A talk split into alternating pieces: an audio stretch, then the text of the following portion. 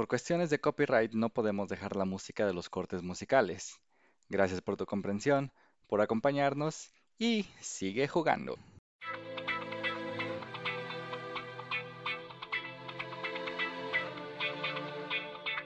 Guadalajara Gaming Federation inicia sesión.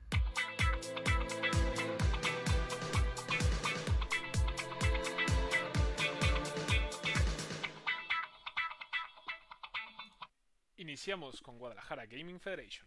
¿Qué tal amigos? Bienvenidos sean todos al nuevo episodio de Guadalajara Gaming Federation. En esta ocasión, como siempre, con nuestros queridos hosts. Desafortunadamente, el día de hoy no nos puede acompañar nuestro estimado Panda Guns, pero le mandamos un afectuoso y caluroso abrazo a nuestro amigo. Vamos a pasar a saludar a Él sí está haciendo cosas importantes, no como nosotros que estamos diciendo puras estupideces. Como debe de ser. Es que él sí es un héroe de la vida real. Nosotros nada más aquí nos pagan por hablar de videojuegos y decir tarugada en línea. ¿A poco a ti te pagan? ¿Quién está pagando? ¿Que no sabían que ya tenemos un patrocinador? Ah, no, no, sabía. Un, jeque árabe. Mm, nos paga con pues, camellos. Vaya, pues a mí, yo no he recibido mi camello. Ah, ups. Entonces vamos a pasar a saludar a nuestro amigo Spartan Blazer. ¿Cómo estás? Hola amigo, ¿qué tal? Muy bien, muchas gracias. ¿Qué tal Federación? ¿Cómo están? Este un nuevo episodio. Eh, el día de hoy me toca estar en los controles. Si me ven un poquito más disperso y sí, es porque aquí estoy. es más difícil de lo que parece, pero aquí andamos. Este ha sido una semana bastante, bastante ajetrada a nivel personal, a nivel profesional. Creo que ha sido de las semanas más movidas en mucho tiempo. pero pues ahí andamos, ¿no? Eh, en el mundo del gaming, eh, creo que el día de ayer hubo un, anuncio interesante. Este se dio, se dio el Nintendo Indie World, que es un, evento que hace Nintendo eh, regularmente, hacer, para impulsar un poquito los negocios independientes. bueno, los juegos independientes. Y pues se anunció. para empezar, un juego de puzzle de, basado en Shovel Knight. Este, está bien, supongo. Eh, todo el mundo quiere más Shovel Knight, es de los mejores juegos indies que han salido en mucho tiempo.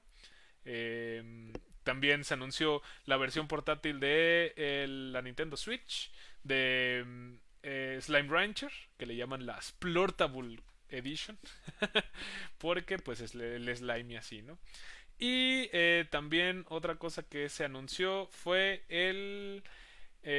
ah, bueno, eh, es una noticia que yo traía, pero mi querido Toño lo, la va a dar ah, en este momento. Así que por favor, Toño, adelante. Ah, gracias. Aquí muy feliz de estar primeramente otro jueves aquí con ustedes, hablando de juegos de video y cosas que hace muchos años nos hubieran hecho bullying de ya están muy grandes para hablar de eso. Eh, no te preocupes por eso. Ah, chinga. Este, pero bueno, yo de noticias hubo una que me llamó mucho la atención y es que la saga de peleas de Capcom, Marvel vs. Capcom, que ya es viejita, tiene 25 años, acaba de alcanzar las 10 millones de unidades vendidas alrededor del mundo y con esto se vuelve la séptima franquicia que más ha vendido de Capcom. ¿Ustedes cuál creen que es la que más ha vendido? Resident Evil. Claramente. Ah, Resident Evil. Sí.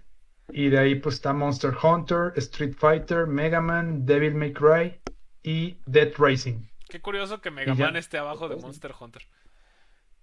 Yo pensaría que, Street Fighter está más arriba, ¿eh? Sí. Yo, pensaría eso, digo. Y ya las últimas son Onimusha, Ace Attorney y Los Planet. O sea, es el top 10 de, de las sagas más, de las franquicias que más han vendido de Capcom, ¿no? Sí, sí. Pues Entonces, digo, y el último juego de, esta franquicia de Marvel y Capcom no fue muy bien recibido, digamos que fue medio malito. Más porque hoy no está Panda, que es el que sabe de juegos de pelea, pero ahí también le tiran mucho a que Marvel se puso muy celoso con las licencias de algunos personajes que salieron en el juego. Y lo hicieron muy a la MCU, o sea, los personajes que salen ahí son de los que salían en las películas. Ordeñando, ordeñando esa vaca que se llama el MCU, que ya no saben cómo más seguir vendiendo, maldita sea. multiverso. ya déjenlo en paz. Claro que saben. Y lo siguen haciendo. No sé. Y lo van a hacer. No lo sé, güey. Ya he visto que no ha tenido tan tanta gente viéndolo con sus series, güey. O sea, ya, ya empezamos otra vez lo mismo que hemos dicho y dicho. Ya está ahí otra vez el lore extendido que, o sea, ya para seguir a Marvel ya parece pinche tarea, güey. O sea, tienes que ver las 18 películas, después tienes que ver las cuatro series, después tienes que ver no sé cuántos libros. Es güey, déjame ver una película y ya, por favor. Y bueno, y hubo otra noticia que vi. Esta se podría considerar más un rumor, porque todavía no está confirmado ni nada. Es que Rocksteady quiere hacer un. No entendí bien si es un remaster o un port HD de lo que es el GTA 3, Vice City y San Andreas, que fueron muy exitosos en su momento para PlayStation 2, portearlos para las consolas de anterior generación, dígase PlayStation 4 y Xbox One, también para el Switch, Mm. PC y PlayStation 5 y Series X y S. Ok. Estaría interesante. eh, el rumor dice que para las consolas que son las más potentes saldría para este año y que la que sería para PC y Nintendo Switch podría salir en el primer trimestre del 2022. Ok. Eh, Y un port también del primer Red Dead Redemption también, es lo que se, se decía. Fue una publicación de Kotaku, de hecho. Ok, ok. Entonces Pues- estaría padre e interesante ver eso. Sería interesante ver si reviven esas, esos juegos tan, tan legendarios. Sí, porque En, en mejor definición que, que en aquel entonces. sí, lo que se decía es que sería una combinación de medio feos. eh, gráficos antiguos, entre comillas, y un Unreal Engine, entonces eso estaría chido. No sé cómo lo manejarían, la verdad, pero estaría padre. Sí, pues vamos a ver. aquí. Vamos viendo. Yo también tengo unas noticias interesantillas. Perdón, Miguel, ¿qué ibas Sí, a decir? sí. Eh, que hay, ha- hay algo que está pasando que no sé cómo manejarlo. Eh, Sí. primeramente, bueno, Claudia CG dice hola. Isabel Álvarez dice Hola. hola también. Pero dice, Hola. Isabel Álvarez dice, ahí les va un pesito de mi parte como donación a publicidad. Al parecer ya Genial. estamos aceptando donaciones, no, no, no sabía, pero Eso No. es nuevo. no sabemos cómo revisarlo. Pero, pues muchas gracias por ese pesito, supongo. Gracias. Sí. Gracias, gracias. Hay que revisar cómo, hay que revisar cómo es eso, pero eh, se Mm. agradece, se agradece desde el fondo de nuestros corazones. Se puede decir que ya somos profesionales. Claro que sí. Tenemos 25 Claro. centavos para, ah, de, para cada uno que se gastarán en publicidad. Muchas gracias. 25 Efectivamente. Pon unos chicles. Eh, Muy bien, excelente. Muchas gracias. Pues muchas gracias, Isabel. Y hola a Isabel y a Claudia y a todas las personas que nos están viendo también. Sí, hola a todos. Y bueno, eh, las noticias que yo quería mencionar rápidamente. Una es, bueno, esta ya pasó hace unos días, fue el 6 de agosto, el aniversario número 35 de Metroid, la mejor franquicia de Nintendo y la más olvidada. Mm, Y también, bueno, más recientemente, am, hay un, unos, bueno, Amazon ha estado entrando al, al ambiente de los videojuegos y salió uno en particular que se llama New World, pero tiene, es una historia interesante porque parece que tenía un pequeño error, bueno, no era un error del juego, más bien era un problema con las tarjetas gráficas, algunas tarjetas gráficas, eh, uno de sus chips no funcionaba correctamente, entonces, eh, cuando estaba en uno de los menús del juego, esta tarjeta gráfica este, intentaba lanzar la mayor cantidad de frames, pero regularmente las tarjetas gráficas de alto desempeño lo alcanzan 100, 120, a lo mejor hasta 150 FPS. Estas en particular estaban tratando de, de lanzar hasta 200.000 Oh, FPS. su madre. Entonces entraba el ventilador a todo lo que daba, jalaba muchísima corriente, se sobrecalentaba y las tarjetas se terminaban echando a perder. Ay, changos. Entonces, la solución, bueno, parece que ya sacaron un parche en el juego para, pues, para que ya no, ya no esté pasando eso. Y otra noticia así interesante es que, bueno, las personas que jugamos Call of Duty, Modern Warfare y, y- y Warzone, este, parece ya los rumores están como que muy, muy sólidos en que ya por fin, de manera oficial, se va a implementar un sistema de anti-cheat para que todas esas personas que están haciendo trampa mientras juegan y que nos arruinan el juego a los demás, pues ya se vayan al diablo. Malditos Entonces, hackers arruinan todo. Sí, la verdad es Huevo, que sí. Entonces, esas son algunas de las noticias que acabamos de recibir a lo largo, bueno, a lo largo de la semana sobre el mundo de los videojuegos, que es tan fascinante como siempre. Así es, claro que sí. Estuvo- estuvieron buenas, la verdad. Sí, Una semana vamos a ver qué tal se pone. Así es. Y bueno, como ya es costumbre en nuestro hermoso programa, vamos a pasar a nuestro primer corte comercial, perdón, perdón, a nuestro corte musical. Y en esta ocasión vamos a tener música de Final Fantasy VII, pero de la versión del juego de Smash Brothers. La canción se llama One Winged Angel y es el tema principal de Sephiroth, que es el enemigo principal del juego de Final Fantasy VII. Y después de eso vamos a tener para aliviarnos y ponernos contentos una de las músic- de las mejores músicas que existen del juego de Yoshi Island, que es la música cuando te enfrentas a uno de los jefes. El tema de Big Boss de Yoshi Island. Entonces los vamos a dejar con estas canciones. Muchas gracias por estar con nosotros y nos vemos en un instante. Regresamos a Guadalajara Gaming Federation. Excelente, ¿qué tal? ¿Qué tal estuvieron esas canciones? La primera muy épica, muy de pelea y la otra también es de pelea porque es contra los jefes, pero mucho más, mucho más divertida, no sé, mucho más, ah, no sé, es una canción muy... muy Yoshi extraña, siempre pero es bonito. Sí, exactamente. También cuando Mario lo avienta al vacío es bonito. Sí, Me da agüita. siempre Yoshi es bonito. Pues muy bien, aquí tenemos algunos comentarios. Tere Valencia dice que las picafresas ya valen dos varos, ya estamos viejos, efectivamente estamos viejos, pero no sé cuánto cuestan. De hecho, dos pesos se me hace que a lo mejor están baratos, a lo mejor cuestan hasta tres. De hecho, nosotros le contestamos a Tere. Ah, es verdad. Perdón. Tere dijo que para una picafresa. Y bueno, Claudia CG dice, el Yoshi Island nunca lo tuve, pero fue de los primeros juegos que jugué. Pues no importa si no lo tuviste, lo importante es que lo hayas disfrutado, porque es un juego excelente. Siempre. Eh, Es un juego muy interesante, es- tiene una historia de desarrollo muy interesante que espero algún día platiquemos aquí en el programa. Pero bueno, entrando entonces al tema del día de hoy, los videojuegos es el- nuestro arte favorito, nuestro pasatiempos favoritos, porque, como ya hemos mencionado anteriormente, a diferencia de otros medios de entretenimiento como el cine, las series o la música, eh, eh, los videojuegos te dan la opción de ser tú el protagonista. De ser tú ¿Yo que soy el protagonista? ¡Claro que sí! Tú eres el que se sube al robot gigante y salva al mundo. Tú eres el que maneja el carro y atropella a todos los malos. Tú puedes ser el héroe o el villano en los videojuegos. Algo que no se puede hacer con ningún otro medio. Claro que sí. Y gracias a esa interactividad ha existido a lo largo de- la historia, de la ya larga historia de los videojuegos, momentos realmente inolvidables.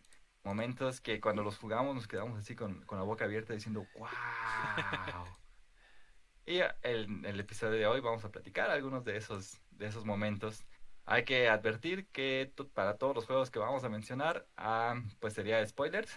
Ninguno es un juego nuevo, todos ya tienen más de 10 años, pero si tienen la intención de jugarlos, si quieren vivirlos al máximo por ustedes mismos, entonces mutéenos unos minutos cuando estemos hablando de ese juego. Pero no se vayan. solo Si no lo conocen o si nada, ustedes quédense con nosotros. No importa. Ustedes Sí, no se vayan. son muy buenos. y pues a mí me gustaría que empezara nuestro querido Tony 510. Dinos, ¿cuáles son los momentos inolvidables de, tus de los videojuegos? Ok, voy a empezar fuerte. El primer momento, ah, ya lo dijo que hizo. Spoiler alert. Título del 2013 de la generación de PlayStation 3 y que luego fue remasterizado para PlayStation 4. Estoy hablando de esa joyita de Naughty Dog llamada The Last of Us. Uh. Y este juego tiene una cosa. El inicio y el final es muy fuerte. O sea, el inicio cuando vas a escapar, inicia toda esta epidemia del Cordyceps, que ya ya escapas con Tommy y con Sara, que los choca el camión, que Sara termina con la pierna rota.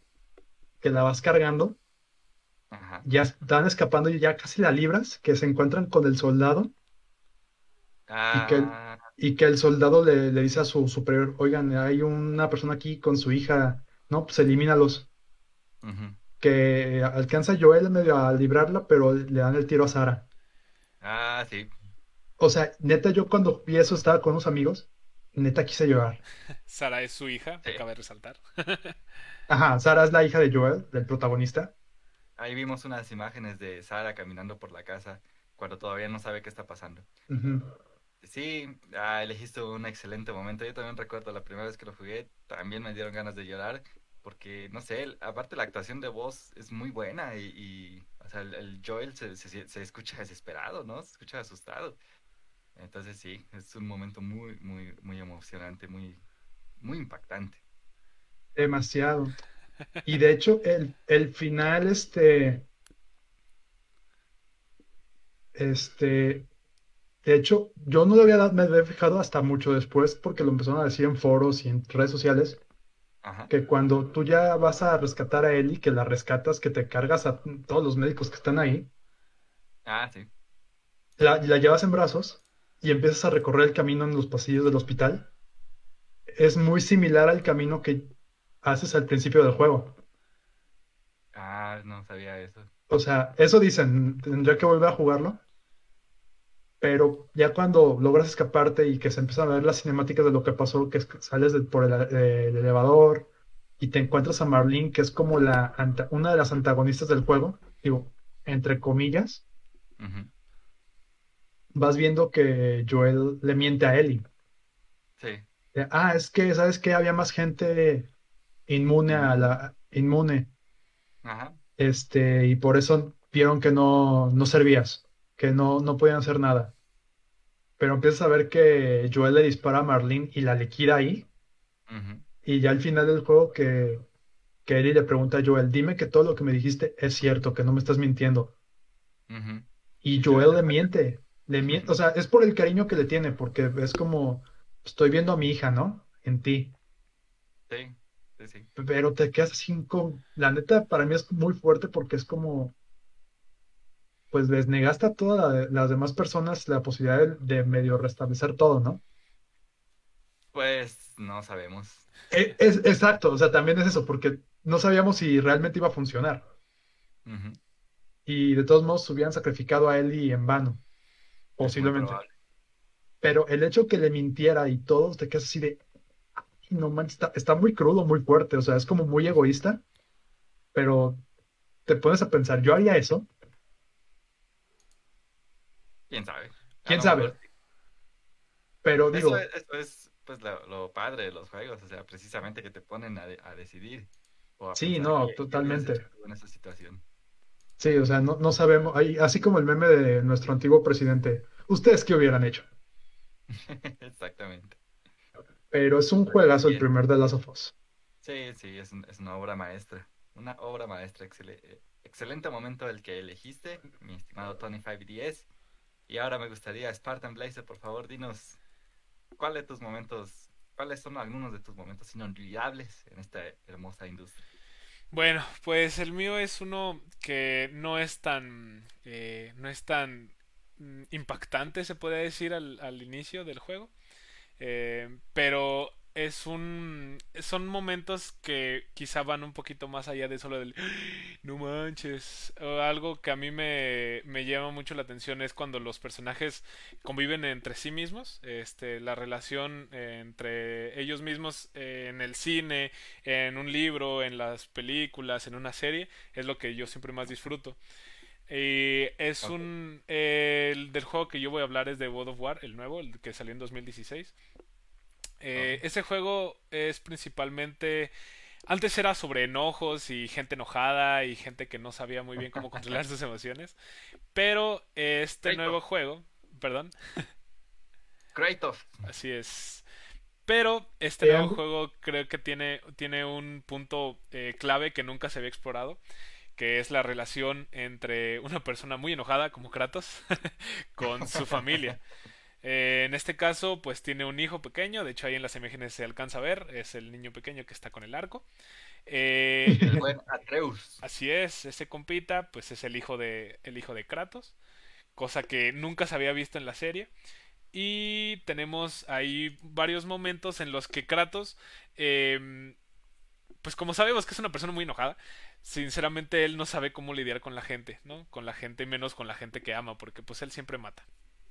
Este, entonces resulta pues que está acompañado en toda la aventura con su pequeño, con su pequeño hijo Atreus. Eh, lo que tiene Atreus es que tiene un gran trauma, para empezar, porque digo, ya que tu papá este, le gusta andar matando gente, pues ya, ya es algo fuerte, ¿no? Pero si a eso le sumamos que su mamá, que era toda bondad y toda alegría, pues fallece. Eh, es lo más es difícil para el pequeño Atreus obviamente también es difícil para Kratos pero Kratos eh, se disquite enojado. Atreus pues simplemente está pasando su velo como lo haría un niño no eh, claro. de lo que trata el juego siempre es de la relación entre estos dos entre Kratos y Atreus. El Kratos por su naturaleza siempre ha sido muy muy desapegado muy desapegado de Atreus. Siempre ha estado lejos siempre le ha hablado este sin nada de cariño lo, lo, los únicos momentos que pasan juntos realmente es cuando están entrenando, cuando Kratos está entrenando a Atreus nada más. Y realmente no hay un, una, no hay una cercanía papá e hijo. Pero eh, conforme van pasando la... Bueno, la, el final del juego es en el que van a... E, ellos tienen que llevar las cenizas de su mamá a un lugar específico que la mamá pidió que las, las dejaran ahí. Eh, y después de mucho tiempo, después de que matan gente juntos, porque al parecer de, eso se trata el juego, eh, después de muchas cosas que pasan juntos, finalmente ellos empiezan a acercarse. Este, después de la frialdad a la que estamos acostumbrados, de hecho nunca lo llama por su nombre, nunca le llama ni siquiera hijo. En todo el juego le llama boy, chico, niño, este, no hagas eso, nunca, nunca le habla de una buena manera. Pero... Eh, nunca es cariñoso. Jamás, jamás es un padre cariñoso. Pero eh, una de las escenas finales del juego hablan acerca de cómo por fin logran acercarse. Eh, y lamentablemente es el final del juego, cuando ya es como el, el toque final. Pero Kratos se acerca a él y por primera y única vez le llama hijo, lo toca, lo abraza eh, y creo que es una escena muy fuerte. Em, digo, eh, toda la, la energía entre padre e hijo por fin se llega a ver, aunque sea en la última secuencia del juego, pero se ve como los, los personajes crecen, los, los, los caracteres, iba a decir, los personajes se desarrollan y pueden al final tener un, un, una estadía feliz dentro de su mundo horrible. Lo único que tienen es pues a ellos mismos, se tienen a ellos mismos y creo que pueden generar una, una gran, una gran relación padre-hijo a partir de este juego. Veremos lo que nos espera para, el, para Ragnarok, que supongo que va a explorar un poquito más la adolescencia de Atreus y, todo lo que conlleva, pero creo que es un gran momento, en el momento en el que por fin este, estos dos personajes que están completamente alejados de todo, pues eh, hacen match y, y, siguen adelante como un equipo juntos, porque ya empiezan a luchar juntos y se convierten en uno solo. Muy bien, sí, estoy totalmente de acuerdo contigo. A lo largo de todo el juego, pues tú vas controlando Kratos, Kratos el semidios, que es extremadamente poderoso, extremadamente fuerte y extremadamente inflexible ante todos los las curiosidades o los errores que pueda tener Atreus a, lo largo de su desarrollo y de su entrenamiento como guerrero. Al final eh, comprende que pues Atreus es más que una máquina de matar, como es él. Este, y Kratos desea que Atreus se convierta pues en algo, en algo más. Y ese momento que mencionas al final del juego cuando por fin lo llama, cuando por fin lo llama hijo, cuando por fin reconoce, o no, no cuando por fin reconoce, sino más bien ya no tiene pues miedo o vergüenza de, reconocer que siente un cariño especial por él, por ser su hijo y por querer un futuro mejor para él. Es un momento muy emocionante como, como bien mencionas. Así es, es. que es increíble lo que Santa Mónica hizo con Kratos, o sea, de hacerlo un berserker destructor del mundo helénico. Creó una relación de padre e hijo, o sea, y yo creo que ahí está padre por el hecho de que mucha gente a lo mejor se sintió identificado, porque en la vida real les pasó, vivieron algo así, ¿no? Con su papá o algo. Y hay algo que, digo, lo veo como entre chiste, pero es otro spoiler alert. Digo, ya dijimos el final parte. Que Kratos nunca, o sea, le platicaba como cosas de su pasado a Atreus, pero era mu- muy, como la cuestión, es que a los espartanos nos entrenaban, la disciplina, todo esto, ¿no? Sí, sí, sí. Y ya, cuan- y ya cuando a- a, Kratos le explica a Atreus el origen de su nombre, o sea, es una historia fregoncísima por cómo se lo narra, ¿no? Sí. Y que al final entiendes el porqué del nombre de, de Atreus y que Atreus le diga, no man, o sea, contaste una buena historia por primera vez. Sí, A mí eso se me hizo como ese momento ya de conexión, o sea, aparte de lo que dijo Spartan, yo creo que ya fue cuando Kratos hizo como ese match definitivo con su hijo. Así es, estoy de acuerdo también contigo. Ese, ese momento ya, ya al final, final, final, final, también es muy bueno. Pues muy bien, pues muchas gracias Spartan por compartirnos este eh, emocionante momento de God of War. Aquí Fair Fives nos apoya. Ese God of War es una chulada, dice. Sí lo es. Saludos, Ya. Fer. Y Jorge Díaz. dice, Voy. Voy. Pero con voz chida. Es que Atreus tiene una característica, hace enojar a Kratos, Kratos tan fácilmente que A Kratos se enoja fácilmente. en pero- general. sí, pero ni con los dioses se enojaba tanto. ¿Cómo no? Bueno, es que a ellos los podía moler a golpes, a su hijo no. Ah, eso sí. Eso sí. Pues muchas gracias Spartan Blazer 94. Gracias, gracias, amigo. Y ahora su servidor les va a comentar un jueguito ya viejito. eh, Gears of War 3 para el Xbox 360, una de las franquicias exclusivas de Microsoft. ¡Ah! ¡Qué juego! En este juego en particular, bueno, la historia se trata de que el mundo se fue al carajo, eh, tu equipo de, de peleadores está tratando de recuperar el mundo porque este fue destruido por una raza que salió de debajo de la tierra, los Locust. Pero a lo largo de toda la franquicia, al menos en los primeros tres juegos, utilizas a dos personajes, a Marcus Phoenix, que es el principal, y a Dominic Santiago, que es su compañero. Y pues entre los dos tienen que estar siempre peleando, siempre salvándose uno al otro. Al final, bueno, desarrollan, al final se llaman hermanos, ¿no? Entre ellos mismos. Este, son la persona en la que más confían uno del otro y siempre se están cuidando uno al otro. Pues el momento que a mí más me impactó de toda la franquicia es, de nuevo, en el Gears of War 3. Hay una escena en la que todos los comandos Gears, o sea, aparte de, de Marcus y de Dominic, están otros, otros aliados, están peleando contra los Locust y ya están rodeadísimos, ya no tienen oportunidad de escapar. Pero ¿qué, qué es lo que pasa?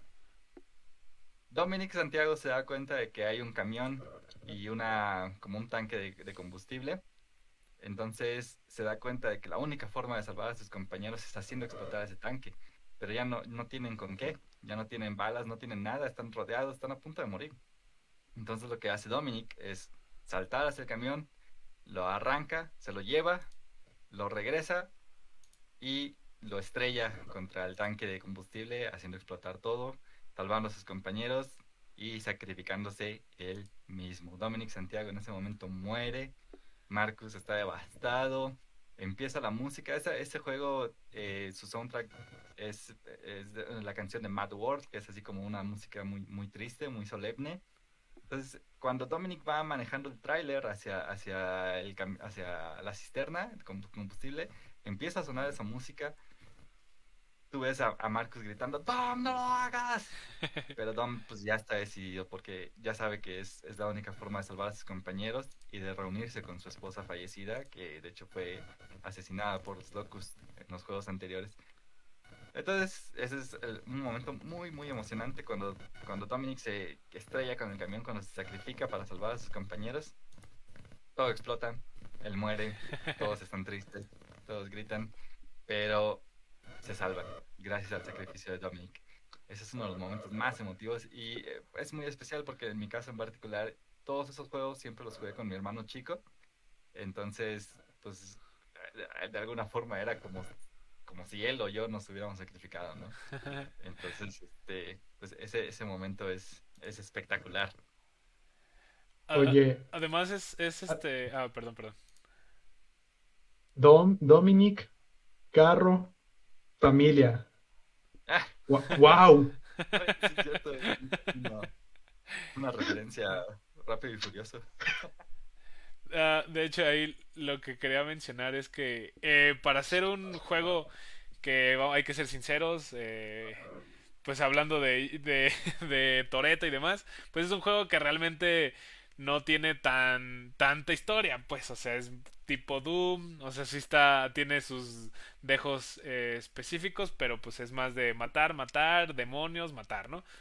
Pero eh, por eso también es muy, muy impactante cuando llegan este tipo de momentos, porque no, no se esperan en un juego de, de tal calibre, de los demonios, del gameplay frenético y demás, que llegue un momento en el que te impacte tanto como la muerte de un personaje que realmente no, no conoces mucho más allá, eh, siempre, siempre da un, un plus, ¿no?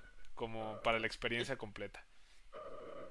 Totalmente de acuerdo contigo no lo ves venir realmente. Y cuando llega dices, uff, uff, ¿qué fue lo que pasó? Pero es muy bueno. bueno, entonces, ¿qué les parece si ahora vamos en orden inverso? Entonces, Spartan, dinos por favor otro de los momentos más emotivos que hayas experimentado.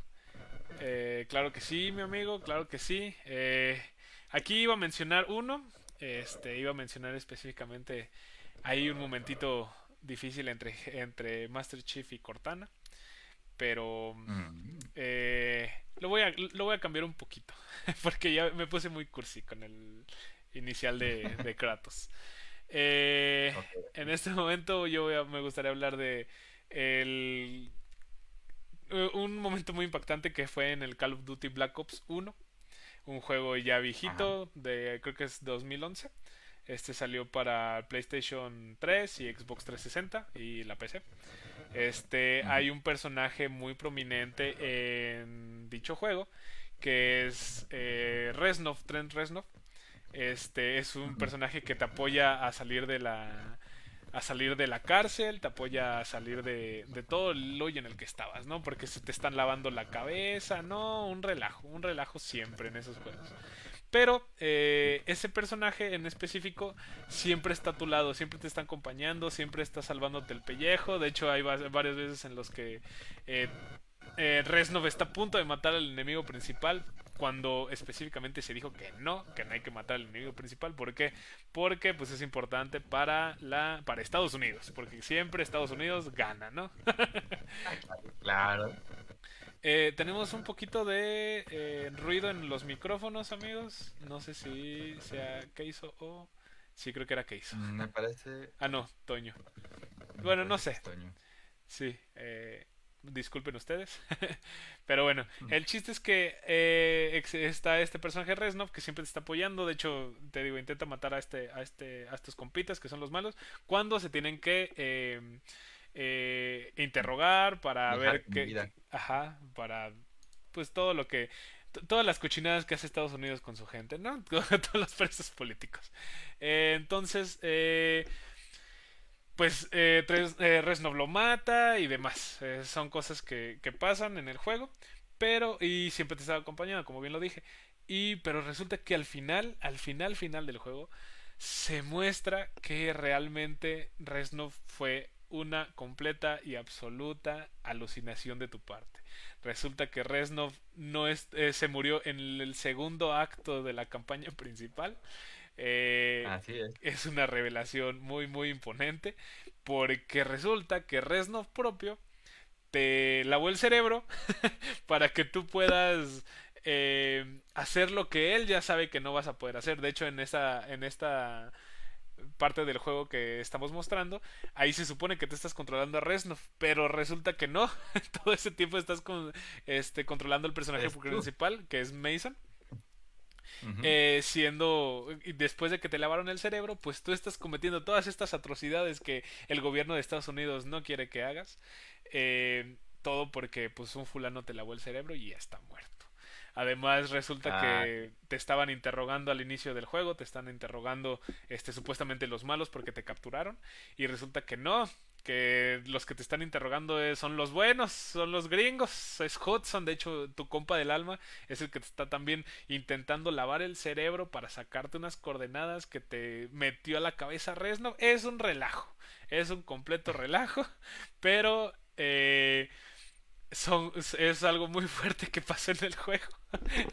que cuando por fin te dan la revelación de que Reznov estuvo muerto desde el inicio, pues dices, Dios bendito, y después te vuelves a poder jugar toda la campaña tal cual como lo jugaste al inicio, y te vas dando cuenta que sí es cierto, Resno realmente sus balas nunca daban, este, los enemigos que mató nunca los había matado, este, resulta que las, inclusive las balas eh, que tú le podías quitar, entre comillas, tampoco existían, eh, después la, la, rejugabilidad de la campaña se pone, se pone muy intensa, porque gracias a, a y, y, su muerte, que no estaba muerto, que sí estaba muerto.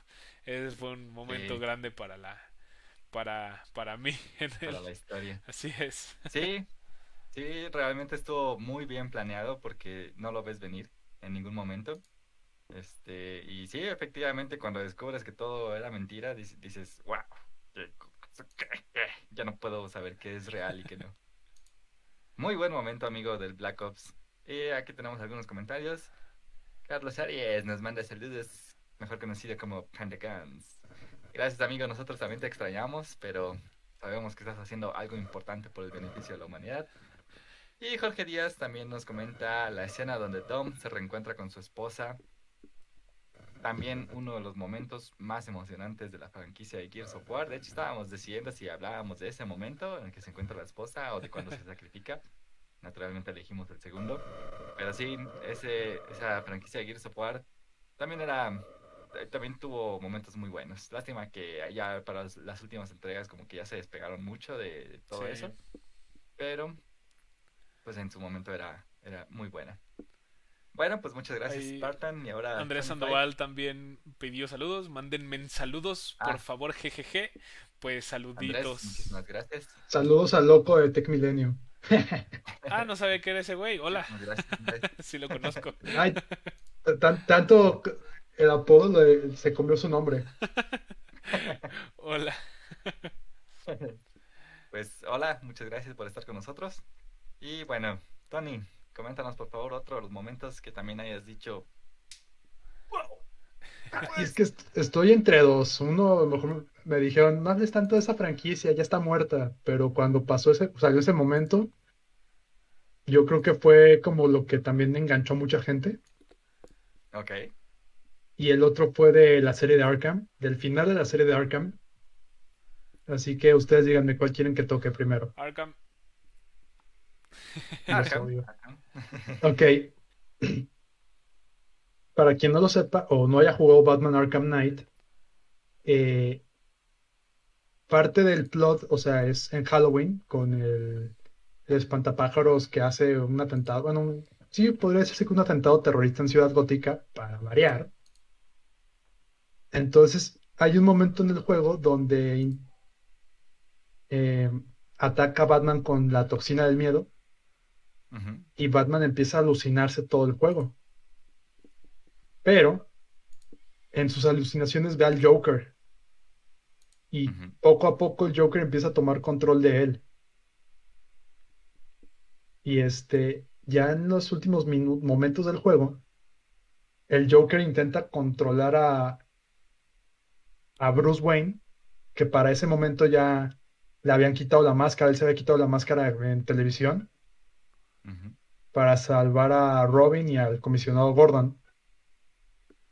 Mm, ah, Pero- sí, sí. Eh, Pero en ese momento él se está enfrentando al Guasón, que el Guasón está tratando de controlar todo, que de hecho lo controlas por unos minutos al, al Joker. Y al final Batman le gana.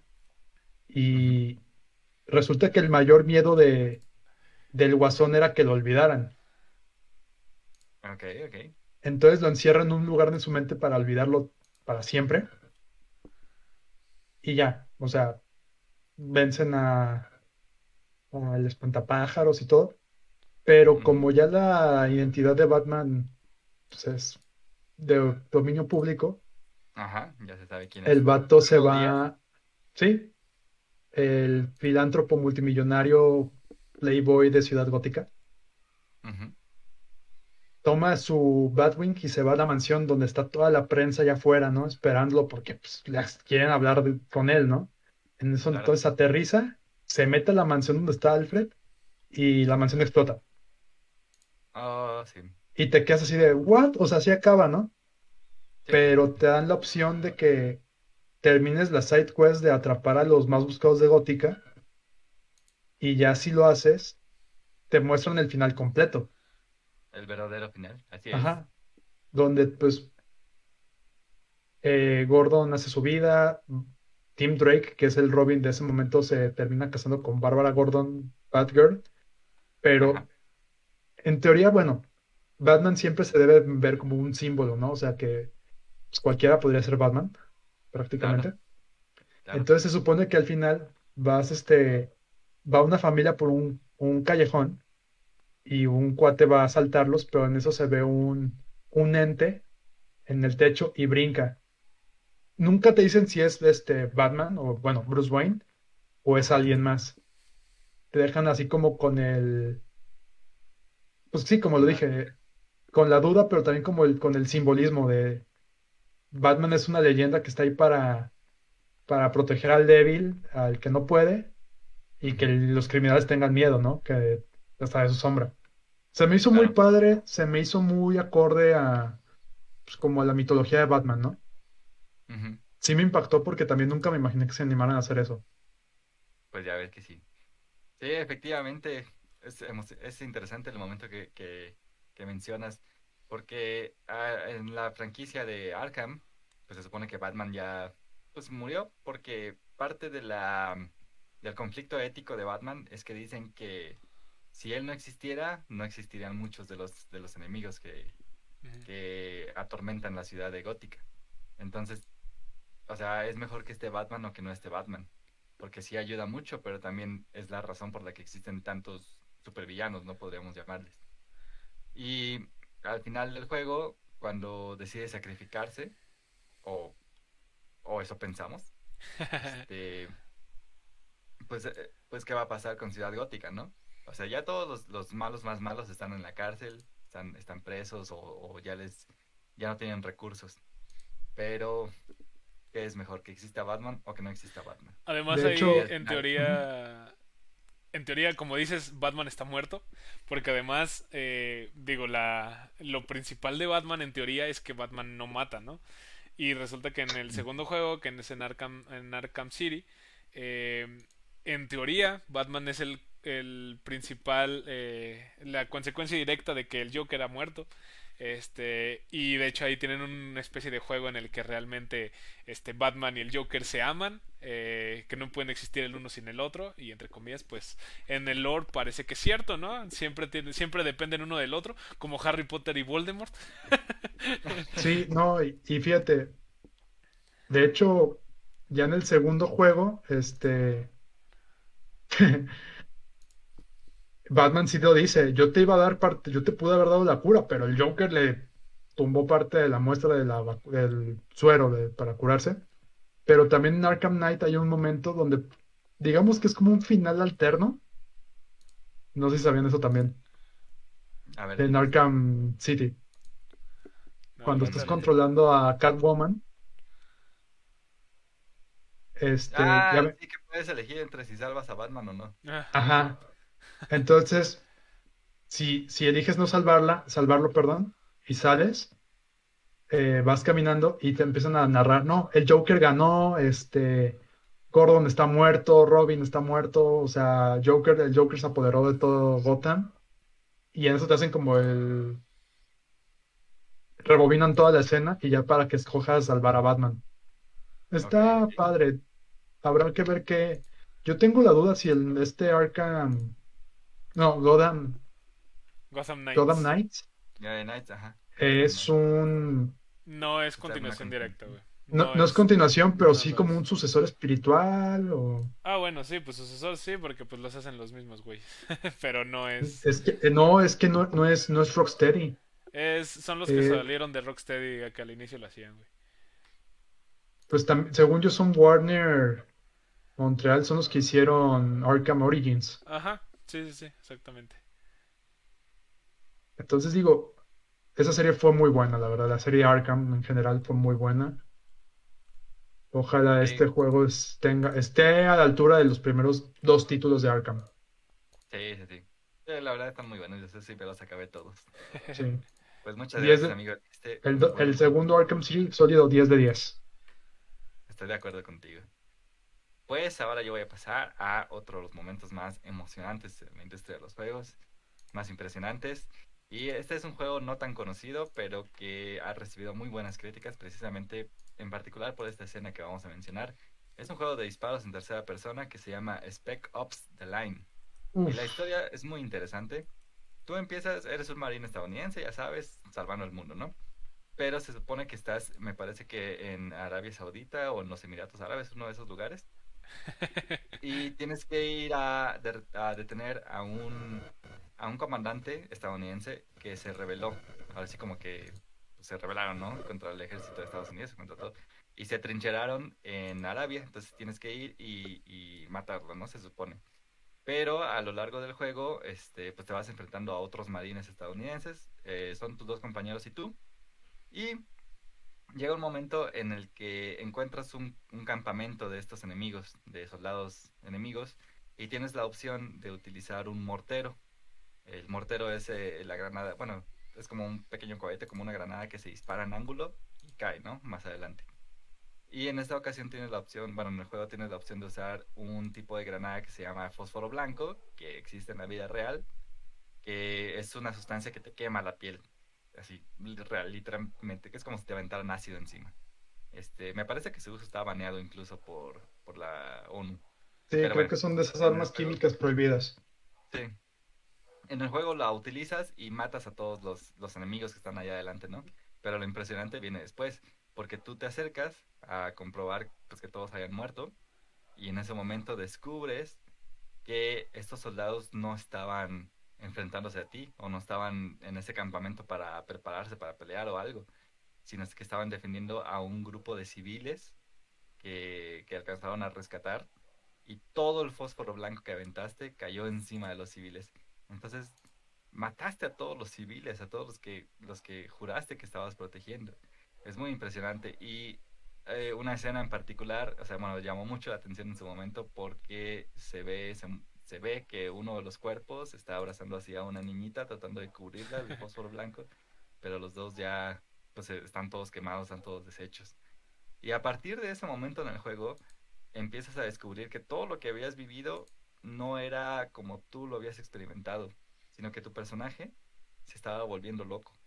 Todo lo que viste así, todos los que tú veías que eran enemigos, muchas veces eran personas normales, eran civiles, o eran, o sea, empiezas a, te das cuenta de que nada, nada de lo que, de lo que tú creías que era, era en realidad, ¿no? Y al final descubres, tú eres el malo, tú estás loco, tú mataste a esos, a esos civiles inocentes. Es un momento muy emocionante, muy impresionante, este, de Spec Ops The Line. Ese juego, bueno, como anécdota rápida, me acuerdo que lo empecé a jugar, me llamó la atención, seguí jugándolo, no lo pude dejar y me lo acabé en una sola sentada. me lo aventé en seis horas ahí pegado a la computadora porque te ponía cada vez mejor. Y ya cuando llegué a esa escena dije, no, qué juegazo. Muy recomendado. Si tienen la oportunidad, pues ahí jueguenlo. Está, me parece que está en Steam. Siempre que Este- las revelaciones es que tú eres el malo, siempre se ponen buenas. siempre es Sí. chido. Es que es, es que es un plot twist que neta no te esperas. Sí, exactamente. O sea, yo creo que hay pocos giros así como que neta te, te impactan, tanto en cine y videojuegos, o de otras, no sé, literatura, cómics, no sé. Sí, cu- cuando te cambian el mundo por completo, le dan una vuelta de 180 grados y dices, wow. Es muy padre cuando eso pasa. Sí, la verdad sí. Así es. Pues bueno, amigos, vamos a pasar entonces al segundo corte musical. En esta ocasión vamos a, tener música precisamente de The Last of Us 2. La canción se llama Take On Me. Ah, es un cover de, de la canción de Take On Me, de que la interpreta Ellie, la, la personaje principal de The Last of Us 2. Y después vamos a tener música de Halo, el tema principal de Halo, Halo 2. Entonces vamos a pasar al corte musical y regresamos en un instante. Excelente, ¿qué les parecieron esas buenas músicas? En especial la de The Last of Us fue dedicada con mucho cariño para Jorge No Seas Enfadoso, que por ahí nos la, nos la solicitó, se la dedicamos con mucho cariño. Del- ¿O no, Toño? Siempre ha estado, siempre ha estado con nosotros desde los primeros episodios. Este, te lo agradecemos mucho, Jorge. J, no seas enfadoso. No sé cómo prefieras que te llamemos, pero siempre has estado ahí. Muchas gracias, muchas gracias. Siempre nos ha acompañado en Twitter, en los primeros streams, desde que el podcast inició en su edición de audio. Así Ahí ha es. estado, entonces es de los de la gente que ha estado ahí al, al pie del cañón con nosotros. Te agradecemos, hermano. Muchas gracias, gracias. gracias por estar, por estar con nosotros. Y bueno, amigos, pues hemos llegado al final del episodio. Esperemos que se lo hayan pasado bien. Esperemos que si han vivido alguno de estos momentos de los videojuegos, pues que los hayan recordado con mucho cariño y al hasta les den ganas de volverlos a jugar. A mí, a mí yo sí, me voy a aventar otra vez el Spec Ops. y bueno, pues nada más. Esperamos que se lo hayan pasado muy bien. Muchas gracias, como siempre, por acompañarnos a las personas que están, que están ahí para escuchar nuestras, nuestras ideas sobre el mundo maravilloso de- del gaming. Pues saludos a, a todos, como siempre, a toda nuestra audiencia, eh, a las personas nuevas que hayan podido entrar, pues se los agradecemos también. Esperamos que haya sido de su agrado y que nos estemos viendo constantemente, cada semana, aquí en Guadalajara Gaming Federation. Así es. Pues muchas gracias. Síganse gracias, síganse cuidando.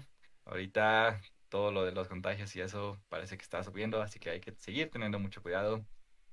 Y bueno, pues nada más despedirme entonces ahora de mis com- queridos compañeros. Como, como comentábamos al principio, pues estuvo ausente nuestro estimado Panda Guns, pero siempre está presente en nuestros corazones. claro que sí. Entonces, Mm. Este, pues ahí muchas por ahí gracias. Jorge Díaz dice son chingones. No, hermano, tú eres. Tú eres. Tú eres. Tú eres. Tú lo eres. Pues muchas gracias. Eso sonó muy Kenny Reeves. 94. Eh, otro comentar, otro comentario, eh, denle like a la página de Facebook, si tienen Twitter, síganos en Twitter. Eh, suscríbanse al canal de YouTube, que también ya se están subiendo ahí los, los episodios pasados, también ahí para que les- le den, activen la campanita, suscríbanse al canal, denle like. Y también síganos en las plataformas de streaming, Spotify, Apple Podcast, Google Podcast, Anchor, mm, todas estas donde nos puedan encontrar. Seguramente ahí estamos. Entonces también, y dejen un review de 5 estrellas para también seguir haciendo más, más contenido. Muchas gracias a todos. Muchas gracias, querido Spartan Blazer, querido Tony 5DS. Nada más recordarles y agradecerles que ustedes, junto con nosotros, somos Guadalajara Gaming Federation y Sigan jugando. sigan Jugando. Adiós. Adiós. Cuídense.